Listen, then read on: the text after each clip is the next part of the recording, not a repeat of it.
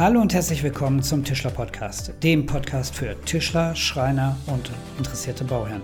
Mein Name ist Marc Schütt, ich bin Schreinermeister und öffentlich bestellter Sachverständiger im Tischlerhandwerk und hier erfährst du in sieben Minuten Wissen to go zu Themen aus dem Tischlerhandwerk.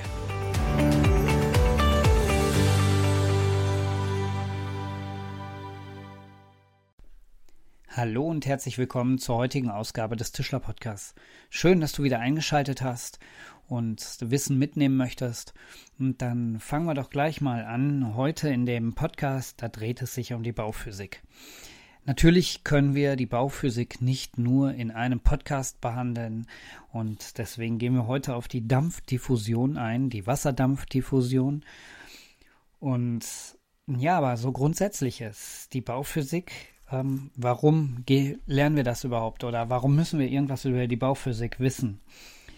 Im Grunde genommen ist es wichtig, da über die Bauphysik Dinge zu wissen, weil wir als Tischler und als Schreiner bei den vielfachen Aufgaben, die wir haben, ähm, ungewollt oder gewollt, ständig mit der BV Bauphysik in Berührung kommen. Und überall, wo Kräfte auftreten und ähm, ja halt zu beherrschen sind, ähm, sei es durch Temperaturunterschiede, Feuchtigkeit, Wind oder Strahlung. Da können durch Fehler und in der Konstruktion erhebliche Schäden für ähm, den Menschen und die Sachen angerichtet werden.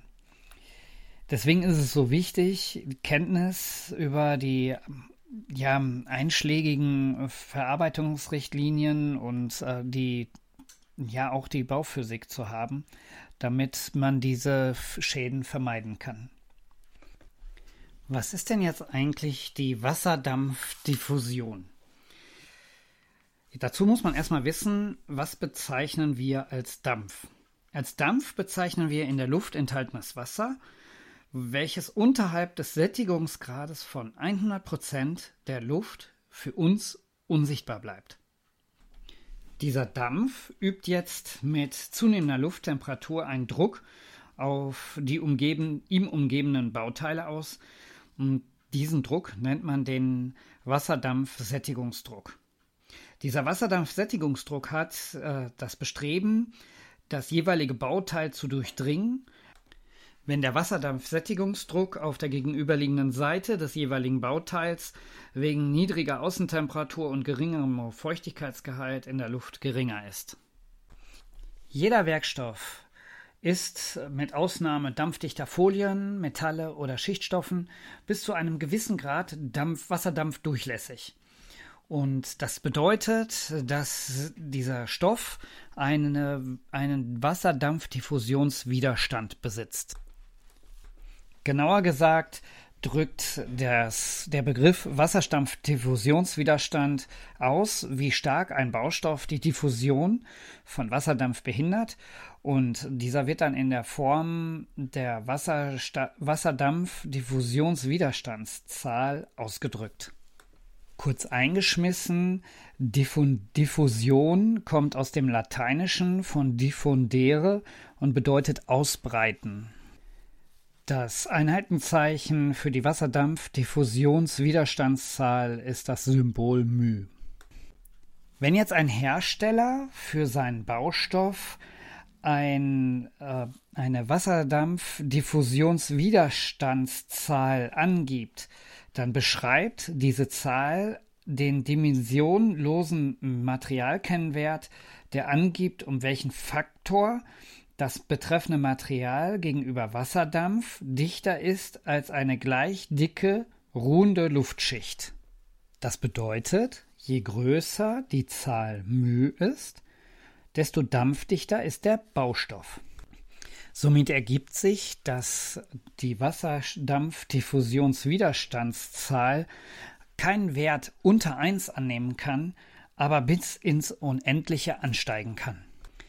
Wenn man jetzt genauer nachgucken möchte und in den Normenmaschen blättern möchte, dann kann man sich die DIN EN ISO 10456 und die DIN 4108 Teil 4 anschauen und dort werden die gebräuchlichsten Baustoffe beziffert. So, jetzt sind wir noch nicht fertig mit unserem Wasserdampfdiffusion, sondern wir gehen mal noch etwas weiter rein.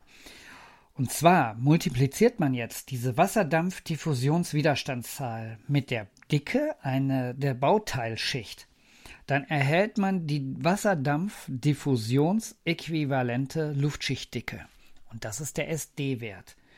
Mit diesem SD-Wert ähm, kann, können wir als Fachleute sehr viel anfangen, denn Folien haben einen SD-Wert, Holz hat einen bestimmten SD-Wert, Plattenwerkstoffe haben einen SD-Wert. Zu jeder Baustoff hat einen SD-Wert.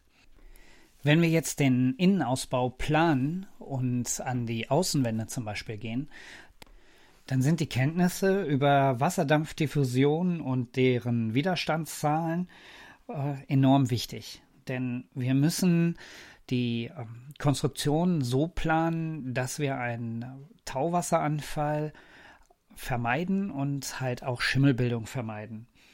Wichtig ist das Ganze, weil wir unsere Gebäude immer, immer dichter werden und die Energieeinsparverordnung immer schärfer wird. Ja, und hier entsteht dann ziemlich schnell die Möglichkeit, dass sich Schimmel bildet. Wenn man jetzt mal von einem Gebäude ausgeht, einem beheizten Gebäude, dann besteht im Winter ein Temperaturgefälle von den Innenräumen nach außen. Die warme Luft im Raum kann mehr Wasser in Dampfform aufnehmen als kalte Luft. Das führt im Regelfall zu einem dem Temperaturgefälle gleichgerichteten Dampfdruckgefälle. Denn Wasserdampf ist ja bestrebt, in Richtung des Dampfdruckgefälles nach außen zu diffundieren, wie ich es vorhin schon sagte. Und ähm, daraus resultiert dann ein Dampfdiffusionsstrom. Dieser wird dann vom Dampfdiffusionswiderstand des jeweiligen Bauteils begrenzt. Und in der Regel sind das die Dampfbremsen. Ja, so viel heute zum Thema Wasserdampfdiffusion und Wasserdampfdiffusionswiderstand. Ich hoffe, ich konnte euch das ein oder andere an Wissen vermitteln. Und wenn euch dieser Podcast gefallen hat, dann teilt ihn gerne mit euren Freunden, Kollegen und ja, wem auch immer. So, und jetzt hätte ich noch eine letzte Bitte. Bewertet diesen Podcast bei Spotify oder bei iTunes oder auf welchem Podcast-Player auch immer, damit wir möglichst weit nach oben kommen und ähm, ja, damit auch jeder von dem Wissen hier in diesem Podcast partizipieren kann. Und nun wünsche ich euch noch frohes Gelingen. Bis dahin, euer Marc.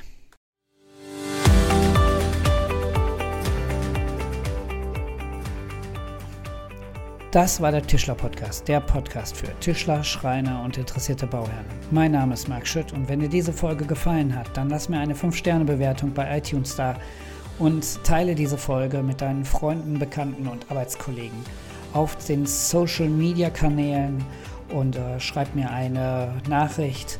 Ich freue mich auf eure Nachrichten, auf eure Kommentare. Wir hören uns beim nächsten Mal. Ciao, ciao.